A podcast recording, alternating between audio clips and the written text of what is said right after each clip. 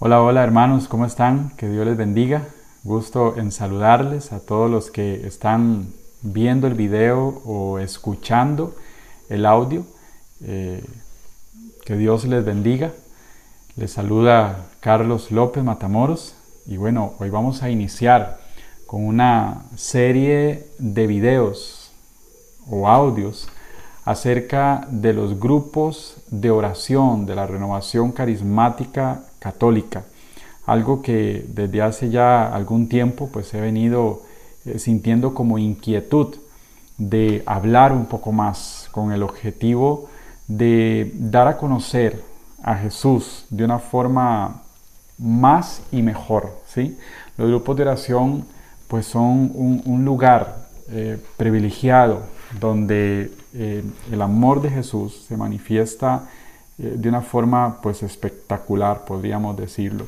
Entonces, dar a conocer y eh, los grupos de oración, pues yo creo que es, es importante. Pues toda esta enseñanza, estos videos que vamos a estar eh, grabando, o estos audios que vamos a estar grabando, pues están bajo la enseñanza, ¿verdad?, de grandes líderes en la renovación carismática, a la luz de la palabra de Dios, a, la luz de, pues, experiencias que el Señor nos ha permitido ver y tener y escuchar eh, de otros hermanos también.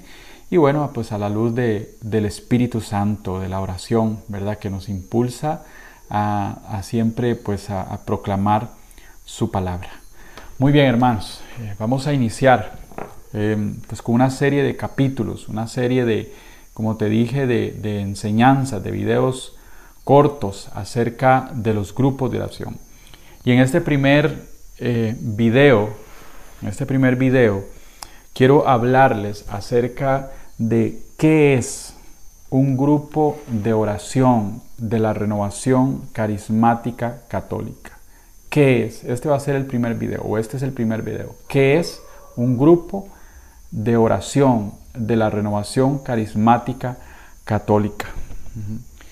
Quiero empezar diciendo que eh, un grupo de oración, un grupo, una reunión de carismática, de carismáticos, eh, es un grupo de personas creyentes que se confiesan, que dicen ser hijos de Dios. Yo creo que eso es lo primero que nosotros debemos tener presente cuando, cuando somos parte de un grupo de oración, considerarnos, sentirnos hijos de Dios. ¿eh? Es un grupo de personas en la iglesia católica que, que hace que favorezca, podríamos decir, el encuentro con Jesucristo vivo. Eso se busca, es parte de los objetivos de un grupo de oración, buscar el encuentro, después de reconocerme hijo de Dios, es buscar el encuentro con Jesucristo vivo. Es una podríamos decir que es un grupo de personas que invitan, invitan a la conversión. El grupo de oración, hermanos, invita a la conversión, renunciando al pecado y em, tomando la vida nueva que nos ofrece Jesús. ¿eh? Nos invita a la conversión renunciando al pecado y adquiriendo la vida nueva que nos da Jesús. Por eso eh, los seminarios de vida en el Espíritu, eso sería otro tema totalmente, pero por eso se llama así, una vida nueva, ¿verdad? Si, cuando iniciamos este caminar dentro de la renovación carismática, pues normalmente iniciamos en un seminario de vida nueva, un seminario de vida en el Espíritu le dirán en, otras, en, otros, en otros momentos u otras personas, ¿verdad? Eh, podríamos decir que es un grupo de personas que anhelan, y esto es muy importante, que anhelan vivir bajo el señorío de Jesús, ¿eh?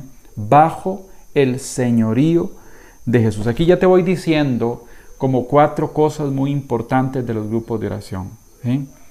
Invitan a la conversión, renunciando al pecado y tomando para nosotros la vida nueva que ofrece Jesús. ¿eh? Y anhelar vivir bajo el señorío de Jesucristo. Impulsados siempre por el dinamismo, por la fuerza, por la potencia del Espíritu Santo. ¿eh? Es una asamblea de creyentes que quiere llenarse de un mismo espíritu y ser dóciles a sus mociones. Es una comunión o es un grupo de personas, de fieles, que cantan las maravillas de Dios con himnos, y esto es muy importante, con himnos de alabanza e implora por las necesidades de los demás de una forma fervorosa. ¿eh? Podríamos hablar más acerca del grupo de oración, pero quiero en este primer espacio, en este primer momento, pues dejarlo por ahí. Em, vamos a hablar acerca de algunas características que tiene también el grupo de oración de la Renovación Carismática Católica. Dice que el grupo de oración se caracteriza por su nombre, ¿verdad? Oración, oración, oración, ¿verdad? Es un grupo alegre, ¿verdad? Es un grupo alegre que canta orando. Un grupo alegre que canta orando. Por eso desde que nosotros arrancamos el grupo de oración, desde la acogida, desde que entramos por la puerta del templo, del salón donde nosotros lo hagamos, el grupo de oración, empezamos ese, ambiente de oración. Por eso se dice que, que se canta orando. Y ya diría San Agustín, es que el que canta ora dos veces. El que canta ora dos veces. Por eso, desde los cantos de avivamiento, hermanos, desde los cantos de avivamiento, eso no es un, no es un requisito. No es un momento como para esperar que las demás personas vengan. No es un momento como para que la gente pues se mueva un poco. Pues sí también. Pero desde ahí nosotros estamos adorando al Señor. Desde ahí nosotros estamos alabando al Señor. ¿Sí? Y les decía que quiero hablarles acerca de unas características de los grupos de oración. Vamos a mencionar algunas. No digo que son estas nada más, pueden ser más, ¿verdad? Pero leyendo, investigando un poco, estudiando un poco esto de los grupos de oración, pues quise sacar estas siete características, ¿sí? Siete características de, los grupos de oración, ¿verdad? Vamos a decir primero, bueno, que, es, que se compone de varias personas, ¿verdad? Se compone de varias personas. Esto distingue la oración personal, vamos, vamos, vamos a ver, en los grupos de oración ya no, ya no se hace aquella oración que propone el Evangelio de San Mateo, en el capítulo 6, verso 6, ¿verdad? Que dice, cuando vayas a orar, entra en tu pieza, entra en tu habitación, ora en secreto, tu Padre que está en lo secreto, pues Él te va a escuchar, Él te va a recompensar, ¿verdad? Ya no se propone esa oración, aunque se busca, yo creo que aunque se busca la intimidad con el Señor, aunque también podemos llegar a la intimidad con Jesús, ¿verdad? No es esa la oración que, que, se propone, ¿verdad? Una oración de, de, de, yo a solas con el Señor, sino una oración comunitaria, aquella que nos dice el Evangelio de San Mateo, más bien, o que nos propone el Evangelio de San Mateo en el capítulo 18, verso 20, que dice, es que donde dos o más se reúnan en mi nombre, pues ahí estaré yo en medio de ustedes. Que no se malentienda. Claramente, cuando oramos en comunidad, en los grupos de oración, también se llega a intimar con Jesús. ¿sí? También se llega a estar en ese cara a cara con Jesús. Pero la oración eh, eh, individual, pues es allá, en mi casa, en mi habitación, en donde yo pues tengo ese, ese cara a cara con Jesús. Pero la oración que se, da a, reflejar, que se conoce, que se ve más en un grupo de oración, pues es la oración, pues claramente comunitaria, ¿verdad? Una segunda característica, fraterno. El grupo de oración es fraterno. Cuando se reúnen los, miembros de un grupo de oración, es normal, o debería ser normal, que entre ellos se manifieste el amor. Es normal que entre ellos se manifieste el amor. Ese fue el mandamiento nuevo que dio Jesús a los discípulos, que se amen, que se amen unos a otros, ¿verdad? El grupo no pretende em, solamente reunir gente, el grupo no pretende reunir gente, hablando esto de la unidad, que es vital, sino unirlos. No es solamente reunir un, grupo de personas, sino unirlos. Y ya, ya dirá Jesús en el Evangelio de San Juan, vamos a buscarlo, en el capítulo 17, verso 23. Dice el verso 21 dice la palabra de Dios, para que todos sean uno como tu Padre en mí y yo en ti, que ellos también sean uno en nosotros, para que el mundo crea. Vamos a dejarlo ahí. Para que sean uno, para que el mundo crea. Yo creo que si algo va a causar efecto en los grupos de oración para que más personas vengan al grupo de oración, va a ser el amor, la fraternidad que se vea reflejado en aquel grupo. Pero es que cuando hay, cuando hay discordias, cuando hay rencillas, pues eso se va, va a salir a relucir, ¿sí? Y no van a haber frutos, sino que la, gente va a mirar que en aquel grupo de oración, pues hay algo que, está afectando, hay algo que, no está como carburando bien eh, eh, eh, el asunto, ¿verdad? Es que, hermanos, a medida porque a veces es muy sencillo, incluso la palabra de Dios lo dice, ¿verdad? Es que podríamos ser mentirosos si decimos amar a Dios a quien no vemos y no amar al hermano a quien vemos. Es que el grupo de oración nos da la posibilidad de que, o más bien el discípulo, mientras más se acerca al maestro, más nos acercamos también a los hermanos. ¿eh? Cuando más nos acercamos nosotros a Jesús, también más nos acercamos nosotros a los demás.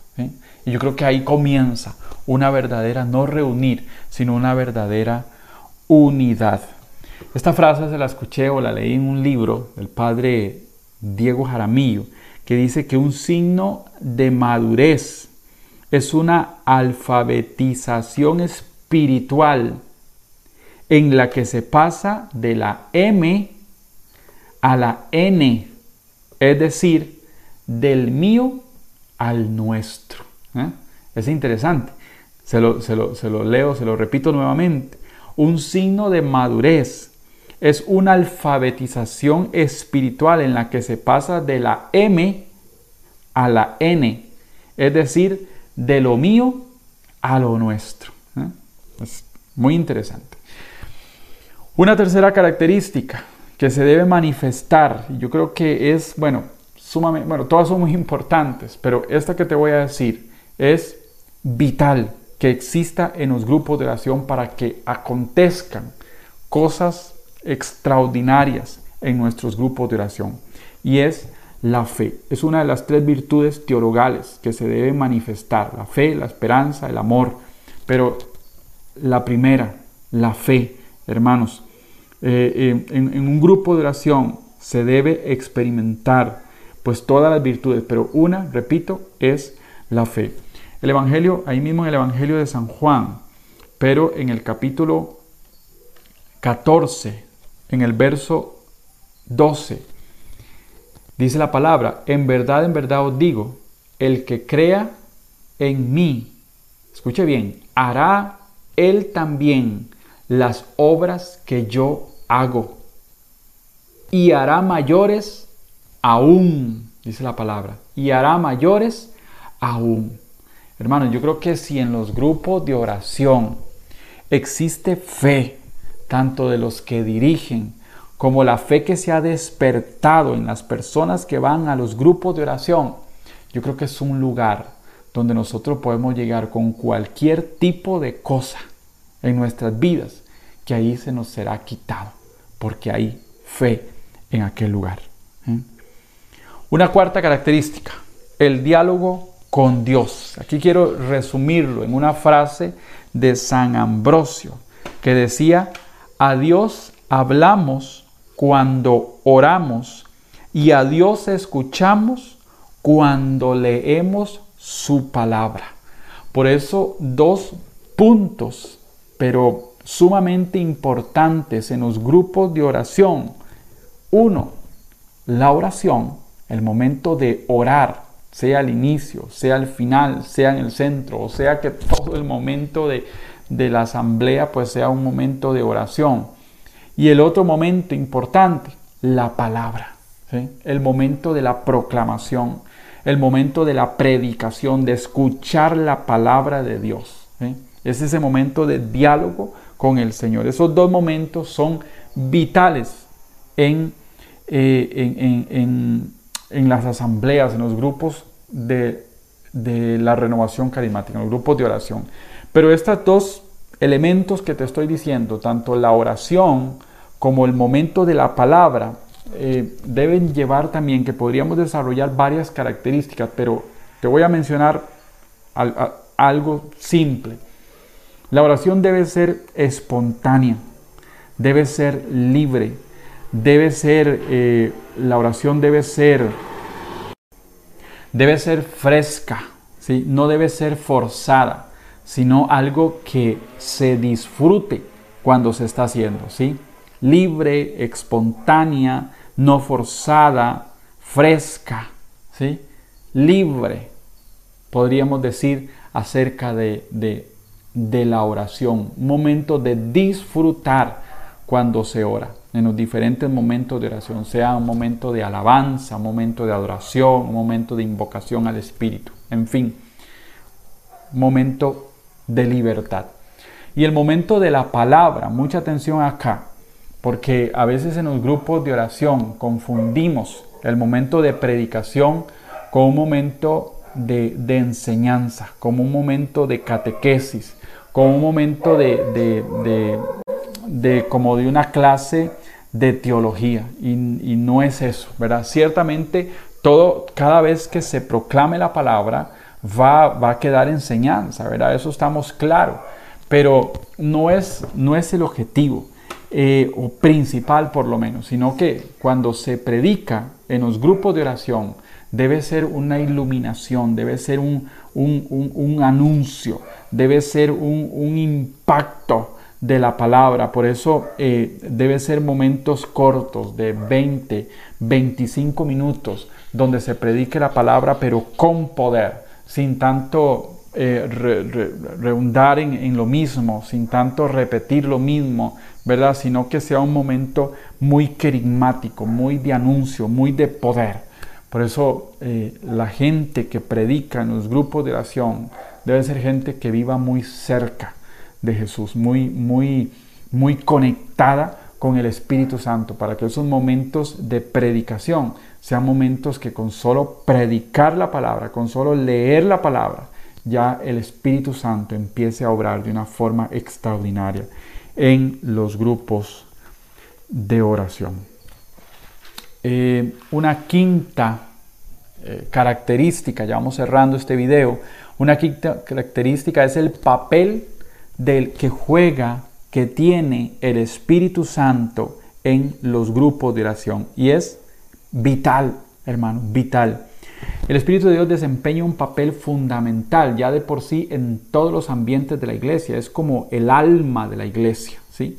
Pero en los grupos de oración se reconoce esa vitalidad del el Espíritu Santo.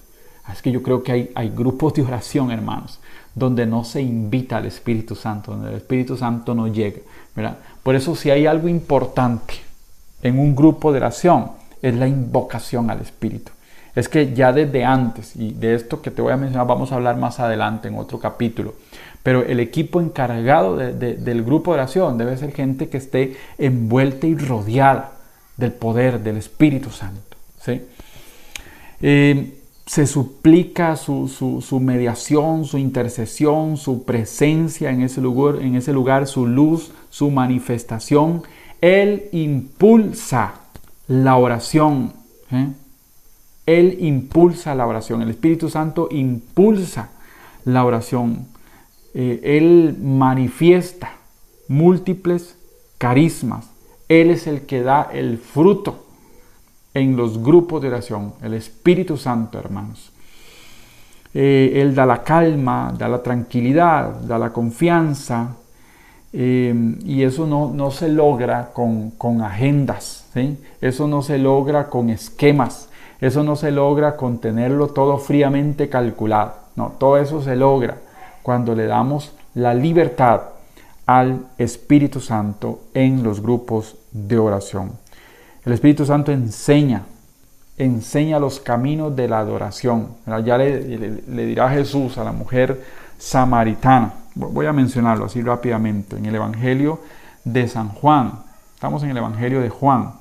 Pero en el capítulo 4 del Evangelio de San Juan, en el verso 23, dice la palabra, pero llega la hora, le dijo Jesús a la mujer samaritana, ya estamos en ella, en que los adoradores verdaderos adorarán al Padre en espíritu y en verdad, ¿eh? porque así quiere el Padre que sean los que le adoren.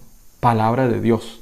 Ir al verso 24, Dios es espíritu y los que adoran deben adorar en espíritu y en verdad palabra de Dios.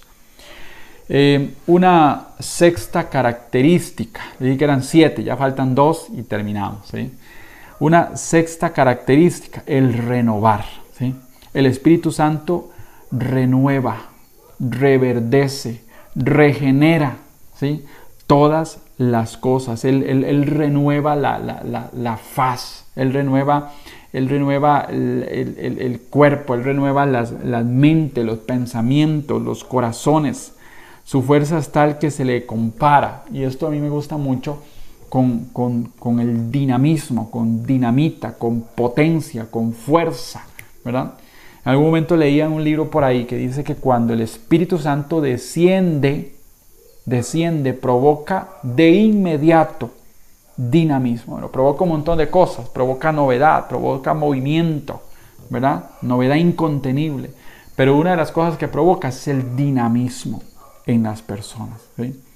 El dinamismo en las personas. Y una séptima eh, característica del grupo de oración de la renovación carismática, bueno, un crecimiento espiritual. El grupo propone encontrarse personalmente con Jesucristo y quedarse con Él. Quedarse con Él. Yo sé que hay personas, y está bien, que llegan a los grupos de oración, eh, que es como, hay, hay, gente que es fiel, ¿verdad? Que semana a semana llega al grupo de oración. Y hay personas, pues, que tal vez por circunstancias llegan a un grupo de oración y pues por circunstancias no, no volvieron y tal vez vuelven dentro de un mes, dentro de 15 días y así sucesivamente. Pero yo creo que lo importante acá es que la persona que, se encuentre, que llegue al grupo de oración, se encuentre con Jesús y se quede con Él. ¿eh? La persona que llegue al grupo de oración sea eh, residente, o sea, que venga siempre, cada semana, o sea, que de forma esporádica pasó por el grupo de oración y, y se quedó ese día. Lo importante es que se quede, que conozca a Jesús y se quede con Él. ¿eh? Que tenga una experiencia de fe al conocer al Señor. Escuchar su mensaje y descubrir lo que Él quiere para su vida, para la, para la nuestra. ¿verdad? Por eso, hermanos, nosotros debemos eh, clamar siempre la fuerza del Espíritu Santo para que nos dé esas claridades. ¿sí? Amén. Muy bien, hermanos. Eh, hemos concluido con este primer video acerca de, los grupos de oración. Y en este primer video, pues, ¿qué, qué, son los grupos de oración? Aquí podría surgir una pregunta. Bueno, si esos son los grupos de oración, ¿qué no son? ¿Qué no son? Porque, eh, bueno, pues a veces por, cosas de la vida, pues eh, hemos podido conocer algunos grupos de oración yo le decía hace un rato de una forma jocosa que hay grupos de oración donde no invitan al Espíritu Santo. ¿eh? Yo creo que, ¿qué no es un grupo de oración? me, resumo en pocas, pocas palabras, que no tenga lo anterior. No digo que sean las, últimas, las únicas características, hay más, pero si no tiene lo anterior, pues no es un grupo de oración de la renovación carismática católica.